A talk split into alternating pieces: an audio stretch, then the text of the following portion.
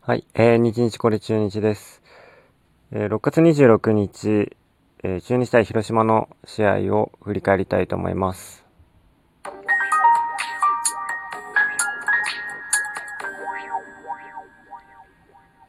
はい、えー6月26日土曜日、えー中日対広島東洋カープ松田スタジアムで試合がありまして、えー5対11中日はボロ負けしちゃいました。はい、えー、今日、小笠原慎之介投手が中日は選抜だったんですけど、えー、正直、かなり期待してたんですが、もうボロボロでした。4回を投げて、9安打、6失点、自責点は5、で、ノックアウト。これはちょっと完全に想定してなかったですね。うん。ちょっと今年、広島って結構順位悪いんですよね。で、えーなんか、笹岡監督の采配も良くないとかって、いろんなところでコメントがあったりして、うん、そういうのもあり、えー、もともと中日って松田スタジアムで全然勝てないんですけど、あのーまあ今年はその、松田スタジアムとの相性っていうのは考えなくていいのかなと、広島のチーム状態とか見たらって思ったんですけど、うーん、どうやらダメですね。で、小笠原はね、今季、広島戦2試合投げてて0.71と完全に抑え込んでいたらしいんですけど、ちょっと今日は打たれてしまいましたってところですね。あの、ちゃんと対策されたのか、コースが甘かったのか、なんかわかりませんけど、左ピッチャーなんですけどね、結構あの左バッターを並べられて、坂倉、林、西川に2本ずつヒットを打たれたということらしい。で、小園にもう1本打たれてるから、9安打打たれたうちの7本、ほとんどを左バッターに打たれたと。あー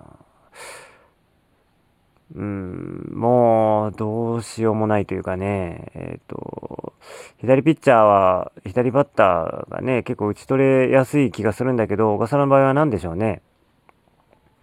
今日は何が良くなかったんだろう。ちょっとあの、小笠原も、前回神宮の登板ね、5回と3分の1ぐらいだったんですよね。それで3失点。100、100球をね、超えて、あとは、あのなんだっけ、えっ、と、押し出しフォアボールとかもあったりしてね、結構苦しんでたんですよね、投球。ちょっと、それより前ね、交流戦とかはめちゃくちゃ調子良かったですよね。打線の援護があまりなくて、まあそんなにリズムも良くないからね、打線の援護はあまり期待できないかなとは思うんですけど、あの結構抑えててましたからね。だから、今年は違うなとかって思ってたんですけど、やっぱり息切れですかね。あの、シーズン頭から最後まで規定投球回数を投げたことも確かなかったと思うので、今年は初めてだと思うんですよ。これまでローテ一回も回避されてなかったはずなので、まあ、ということで、えっと、疲労がね、今溜まってきてるんですかね。なので今年は、あの、もうあとね、2ローテぐらいしたら、オリンピック休暇に入りますから、そこでね、また調子を戻してほしいと思うんですけど、あと2ローテぐらいは、ちょっと踏ん張ってほしいなと思います。小笠原慎之介投手ね、23歳ですよ、まだ。あと、20年はね、やってほしいですよね。200勝してほしいし。うん。なんで、期待のね、ピッチャーなんで、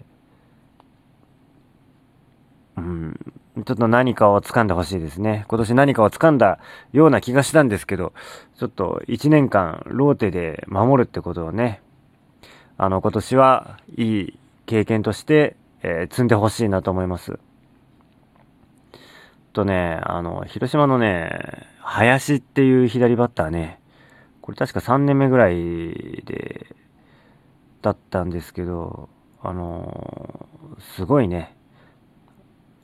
もう体がかなりでかくて、もう風格めちゃくちゃありますよ。で、今日からワクチン副反応があって、えっ、ー、と、休んでた鈴木誠也が戻ってきたんだけど、昨日はこの林っていうね、左バッターが4番座ってましたよ。うん、で、映像も見たけど、もうどっしりしてるしね。なんでね、こういう、あの、バッターが、えー、中日には出てこないかねっていう感じがしますけどね。なんか体格も良くて、構えもどっしりしててっていうね。今、石川高也ぐらいですもんね。そもそも、バッターはあんまり取ってない、取ってても、なんかあの、大島洋平のね、あの、スペアみたいな感じの、えー、俊足コーダ小柄みたいなのが多いですもんね、取ったとしても。まあ、そもそも取ってないってことですね。うん。で、その期待の石川隆也に至っては、昨日ね、あの、デッドボールで骨折しちゃってね、今季はもう絶望みたいな感じの記事が書かれてましたけど、ああ、ちょっと期待のバッターもね、なかなかいないですね、ってところですね。あの、石橋とかね、あの、2軍下がっちゃったけど、ホームランを打ってるらしいんでね、あの、彼はね、あの、今年4月東京ドームに見に行った時、あの、試合前の打撃練習で、一番ちょっと僕、なんか目を引いたというか、なんか結構いいバッティングするなっていうか、軸がね、全然ブレなくて、あの、どっしりしててね。で、かつ、フェンス直撃とか、あのフェンス越えとか、一番率が高くあの、バッティングしてたんですよね。気持ちいい感じで打ってたんで、ああ、この選手すごいな、誰やろうなと思ったら石橋選手だったんで、ちょっとかなり期待はしてたんですけどね。他の選手はね、打撃練習なのに結構、あの、ポップフライとか多くた、多かったり、あと、ましてやね、空振りとかね、結構してたんで、あの、中日のバッティング練習はなんかいろいろ言われてたけど、うん、確かに実際に見て迫力ないなとか思って、今したんですけどね、石橋選手はすごかったんで、ちょっと期待をしてるんですけどね。はい。で、えっ、ー、と、今日は、5対11ってことで、あの、ほぼ小笠原慎之介投手が試合を壊して、序盤で壊してしまったんですけど、それ以降もね、あの、山本匠、藤島、ロサリオ、あの、それぞれみんな点取られたんですよね。で、もともと7点かな。あ6点、6点だったのが、そこからさらに5点取られたんですよ。でね、中日もね、あの、追い上げをしたんですよね。あの、6回表だったかな。4点とか入れて。で、あの、追い上げはしたんですよね、珍しく。なので、えっ、ー、と、この9エンジンがね、山本匠から始まる9エンジンが、えー、ちょっとちゃんと踏ん張ってれば、まだわからなかった試合かもしれません。ということで、あのー、ちょっとね、救援陣、今週はそんなに投げてないと思うんですよ。あのー、大野、福谷とかね、が結構、あ、で、柳もね、あの、7イニングずつ確か投げてるんで、今週ね。だからあんまり、あの、出る場面がなくて、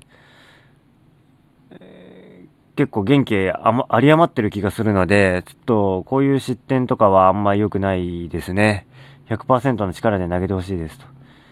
で、えっ、ー、と、今日は途中で木下が交代になりました。そこから郡司が、えー、キャッチャーになってたんですけど、郡司もね、タイムリーとか打ったんだけど、結局ね、こうやってあんまり失点を、が多いですね。うん、まあ、まだ若いからしょうがないんだけど、で、まあ変えられた木下ですよ。やっぱね、あの、木下やっぱリードがおかしいんですかね。おかしいというか、見切られてるというか、何なんでしょうね。あの、木下の時、結構試合が崩れちゃうのが、最近目立ってます。目立ってるというか、相対的にね、あの桂よりがキャッチャーやった時、これがね、あの、結構失点が少ないんで、あの、相対的にそういった面で目立っちゃってますっていうところですね。うん。で、えー、打撃陣見ていきます。えー、ビシエド1アンダー1打点。ビシエドがね、どうでしょう。まだ、あのー、まだ調子が戻らないかなと思ったんだけど、フェンス直撃の大きな二塁打をね、打ってました。ごめんなさい、ビシエド様。やっぱり、あなたは、打ってくれるんですね。まあ、チャンスで打ってくれれば、もう僕は何も文句言いません。はい。えっ、ー、と、もうビシエドしか頼れる人いないんで、頑張ってください。お願いします。で、その前を打って高橋周平4打数1安打、1本ヒット出てるんだけど、もう、本当にこの人にはイラッとしますね。えー、今日はワンアウト一塁二塁がなんか、序盤でチャンスがあったのに、ショートゴロゲッツー。もう相手チームの言いなりじゃないですか、この。もうね、なんでチャンスで打てないかな。あの、4打数1安打、この1段安打はね、あの、そのチャンスで打ってほしかった。本当に。まあ、その他ね、打撃陣、えー、どのような道もタイムリー打ってるし、まあ、さすがですねってところですよ。まあ、どのような道はもう、京田がね、戻ってきたとしても、レギュラーで使ってほしい。それくらい、やっぱ、見てたいなという選手です。はい。というわけで、えっ、ー、とね、明日はね、キャッチャー、桂よりにしてほしいな、と思いますけどね。明日、勝つのですよ。あの、中日のピッチャーは。でね、相手がね、森下なんで、森下がね、3試合目に出てくるっていうね、もう憎いですね、本当に。というわけで、明日森下なんで、もう配色濃厚です。というわけで、えー、6カード連続負け越しが、ほぼ決定、決定に見えてきてしまっています。ちょっと明日はね、あの、勝てる見込みがちょっと考えられないです、僕の中で。うーん、苦しいですね。12時。というわけで、まあでも応援はしていきたいと思います。ありがとうございます。